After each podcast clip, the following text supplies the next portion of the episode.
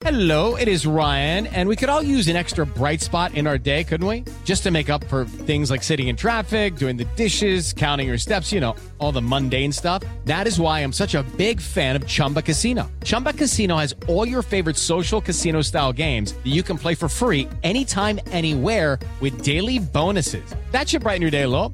Actually, a lot. So sign up now at chumbacasino.com. That's chumbacasino.com. No purchase necessary. BGW. Void were prohibited by law. See terms and conditions. 18 plus. 7 en punto, panorama informativo 88.9, información que sirve.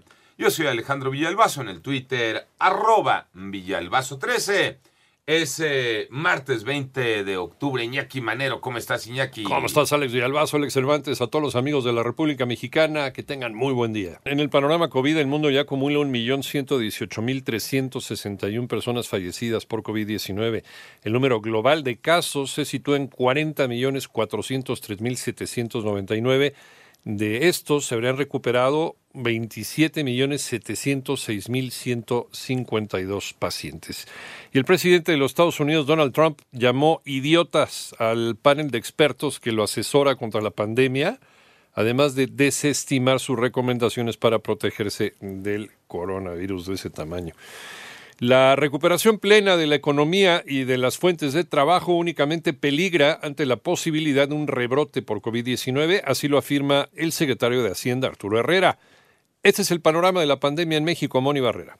En ocho estados del país se registran signos tempranos de rebrote o repunta de contagio de COVID-19, de ahí la importancia de reforzar el confinamiento y la sana distancia, ya que la Secretaría de Salud informó que ya son 854.926 casos confirmados de coronavirus en el país, 86.338 defunciones. Respecto al ensayo clínico Solidaridad de la Organización Mundial de la Salud, en el que participaron 12.000 voluntarios de otros países, se informó que México podría participar en la siguiente fase de estudio.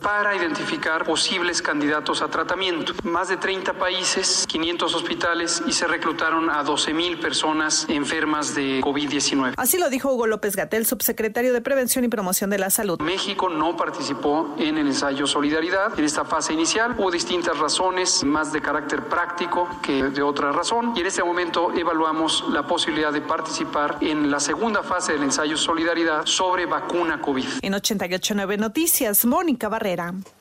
Y recuerda que puedes consultar más acerca de este y otros temas. Por favor, visita nuestra página 889noticias.mx. En el panorama nacional, en el Senado se aprobó la eliminación de 109 fideicomisos sin la asistencia de legisladores de la oposición. Durante el día se registraron protestas a las afueras del Senado y por la noche se instaló un campamento de inconformes con esta medida. Mientras la Fiscalía de Chiapas detuvo a Mariano N., acusado de feminicidio de la menor Claudia Karina, de seis años de edad. Y ayer fue encontrado el cuerpo de Ayelin, una niña de 13 años que había sido reportada como desaparecida, esto es en Tixtla, en Guerrero.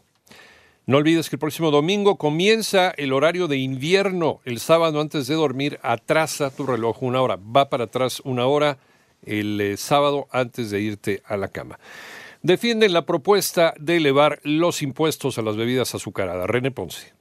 Especialistas médicos y representantes de organizaciones civiles coincidieron ante diputados federales que elevar los impuestos especiales al tabaco y las bebidas azucaradas no solo disminuye su consumo, también reduce problemas de salud y acorta el gasto que representa para el gobierno la atención de enfermedades asociadas como son la diabetes, el cáncer y padecimientos cardiovasculares que se ha comprobado representan un riesgo mayor para quienes se contagian de COVID-19. Belén Sáenz de Miera, investigadora de la Universidad Autónoma de Baja California Sur, aseguró que contrario a lo que dicen las industrias tabacalera y refresquera, estos impuestos no son regresivos. En realidad ocurre lo contrario. El 20% más pobre de la población recibiría los mayores beneficios, mientras que serían los que pagarían menos de ese incremento del impuesto. Para 889 Noticias, René Ponce Hernández. En el panorama internacional, ayer se registró un sismo magnitud 7.4 en Alaska y por esto la Oficina Nacional de Administración Oceánica y Atmosférica de los Estados Unidos puso en alerta de tsunami a toda la costa sur del estado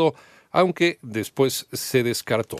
Mientras que para evitar interrupciones durante el segundo debate presidencial entre Donald Trump y Joe Biden, se acordó apagar los micrófonos de los candidatos que no tengan la palabra.